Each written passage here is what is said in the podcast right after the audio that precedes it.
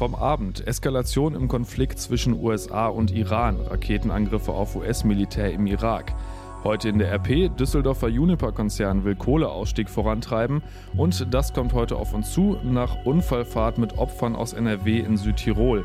Richter prüfen U-Haft für den Fahrer. Heute ist Mittwoch, der 8. Januar 2020.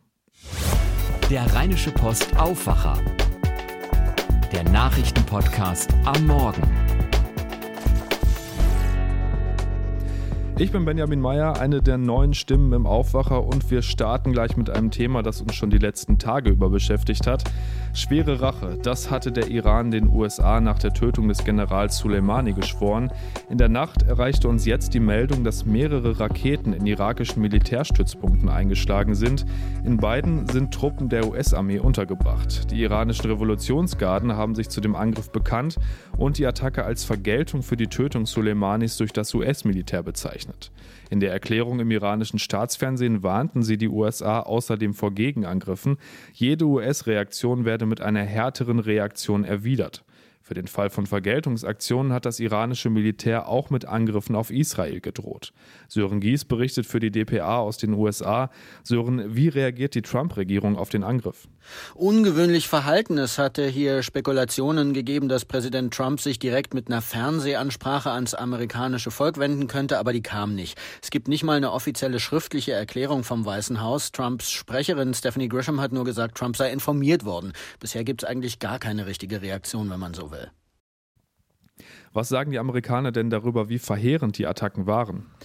Das Pentagon sagt erstmal nur, man arbeite noch dran, die Schäden einzuschätzen und äh, auf den Stützpunkten habe erhöhte Alarmbereitschaft geherrscht, weil es Hinweise auf geplante Angriffe der Iraner in der Region gab. Also kein Säbelrasseln. Das Wichtigste ist momentan meines Erachtens, dass es keine Berichte über amerikanische Opfer gibt. Andernfalls hätten Trump und seine Generäle ja kaum eine Wahl, als mit einem Gegenschlag zu reagieren. Momentan sieht es zum Glück eher nach Deeskalation aus.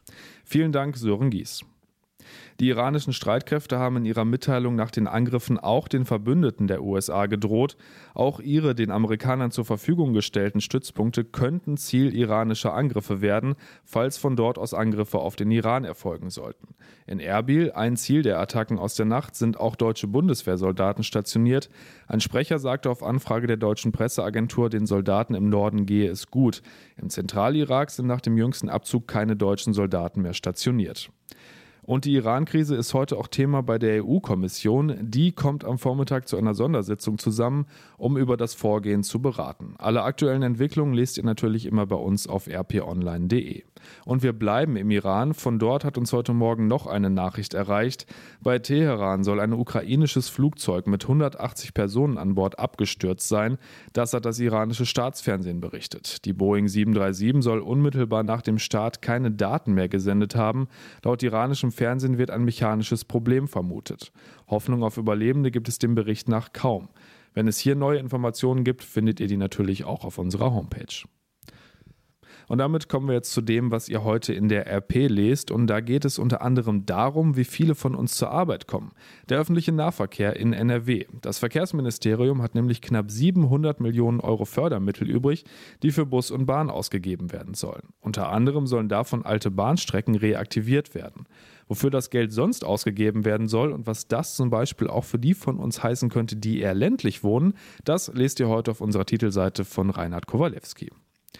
Auch auf der Titelseite geht es um die Energiewende. Der Düsseldorfer Energieversorger Juniper geht da an die Offensive und zwar was den Kohleausstieg angeht. Nach Informationen unserer Redaktion überlegt der Konzern möglichst alle seine laufenden Kohlekraftwerke zur Abschaltung oder zur Umrüstung auf Gas anzubieten. Gleichzeitig soll ein neues Kohlekraftwerk ans Netz gehen. Ein Sprecher des Konzerns sagt, man werde sich erst dann äußern können, wenn das entsprechende Gesetz da ist.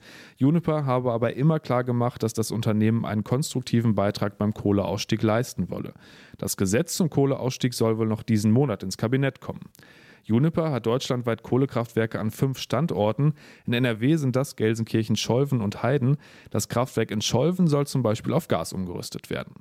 Auch im Ruhrgebiet in Datteln steht außerdem das modernste Kohlekraftwerk Europas, auch von Juniper. Das konnte allerdings seit Jahren nicht ans Netz gehen, wegen Klagen, Planungsfehlern und Kesselschäden. Jetzt könnte es allerdings bald soweit sein. Im Dezember war das Kraftwerk zu Testzwecken am Netz und der war laut Juniper erfolgreich. Im Sommer soll der Block dann wahrscheinlich in Betrieb gehen. Eigentlich hatte die Kohlekommission zwar empfohlen, dass neue Blöcke gar nicht mehr ans Netz gehen, die Bundesregierung sagt aber, Datteln wäre vertretbar. Umweltstaatssekretär Jochen Flassbart hatte auf der Klimakonferenz in Madrid erklärt, man habe sich auf Abschaltmengen geeinigt, es komme also auf die Höhe der abgeschalteten Leistung an und nicht darauf, wie viele Kraftwerke vom Netz gehen. Mehr dazu lest ihr in der heutigen Ausgabe der RP. Recherchiert haben das Thema Jan Drebes und Antje Höning. Schauen wir auf die Themen, die heute wichtig werden. In Bozen geht es um den Autofahrer, der am Sonntag in Südtirol mit fast zwei Promille im Blut in eine Gruppe junger Menschen gerast ist.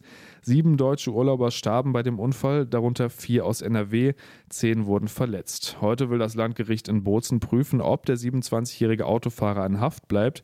Claudia Wächter berichtet für die DPA aus Rom. Claudia, wie ist denn die Prognose? Bleibt der Unfallfahrer heute nach der Anhörung in U-Haft? Der Unfallfahrer könnte auch auf freien Fuß kommen oder unter Hausarrest gestellt werden. Er hat ja seinem Anwalt gesagt, er bereue diese Todesfahrt. Er habe einfach nicht gewusst, dass er so viel Promille im Blut hatte. Viermal so viel wie erlaubt. Und ähm, er fuhr ja auch definitiv zu schnell auf dieser Straße, auf der er dann in die deutsche Reisegruppe raste. Ich denke, man muss jetzt einfach abwarten, wie der zuständige Richter heute entscheidet. Am Ende könnte der Fahrer 18 Jahre ins Gefängnis wandern. Tötung im Straßenverkehr wird ihm vorgeworfen. So ein Gesetz gibt es in Deutschland ja gar nicht. Was heißt das denn genau? Das Gesetz ist auch hier relativ neu und sieht drastische Strafen vor, signalisiert, Rasen, betrunken fahren ist kein Kavaliersdelikt. Im Prinzip ähm, so ein Zwischending von vorsätzlicher Tötung und fahrlässiger. Und ein Polizist, der sagte mir, der Fahrer könnte auch sagen, okay, die Fakten sind klar, ich habe mehrere Menschen getötet und will ein verkürztes Verfahren. Und das bedeutet Strafminderung. Unterm Strich würde er dann wohl acht bis zehn Jahre ins Gefängnis kommen. Und was ist, wenn sich der Südtiroler am Ende darauf beruft, dass er gar nicht wusste, was er tat, weil er so sturzbetrunken war? Wäre das strafmildernd? Das wäre ja völlig paradox und würde das Gesetz absolut aushöhlen. Aber klar, es ist ein heikler Aspekt und es gibt da sicher auch eine Grauzone. Entscheidend, denke ich, ähm, wird aber die Frage sein in Sachen strafmildernd.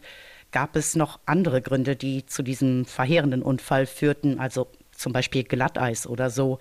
Und die Ermittlungen, die laufen ja auch noch. Vielen Dank, Claudia. Die EU spricht heute natürlich auch über den USA-Iran-Konflikt. Da haben wir ja eben schon kurz drüber geredet.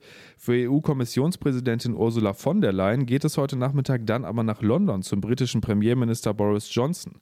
Es geht natürlich um den Brexit, den für Ende Januar geplanten Austritt Großbritanniens aus der EU und die Verhandlungen über die zukünftigen Beziehungen. Schon Ende dieses Jahres soll da ein Handelsabkommen stehen. Der mutmaßliche Mörder des Kasseler Regierungspräsidenten Walter Lübcke will heute weitere Angaben zum Tathergang machen.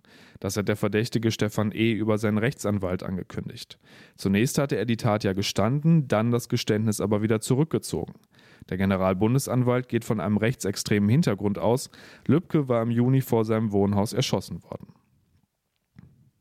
In Leipzig steht heute ein 27-Jähriger vor dem Amtsgericht wegen der Ausschreitung im Stadtteil Konnewitz an Silvester. Ihm wird ein Angriff auf Polizisten und Körperverletzung vorgeworfen. Nach Angaben der Staatsanwaltschaft soll er beteiligt gewesen sein, als die Situation zwischen mutmaßlichen Linksextremisten und der Polizei eskalierte.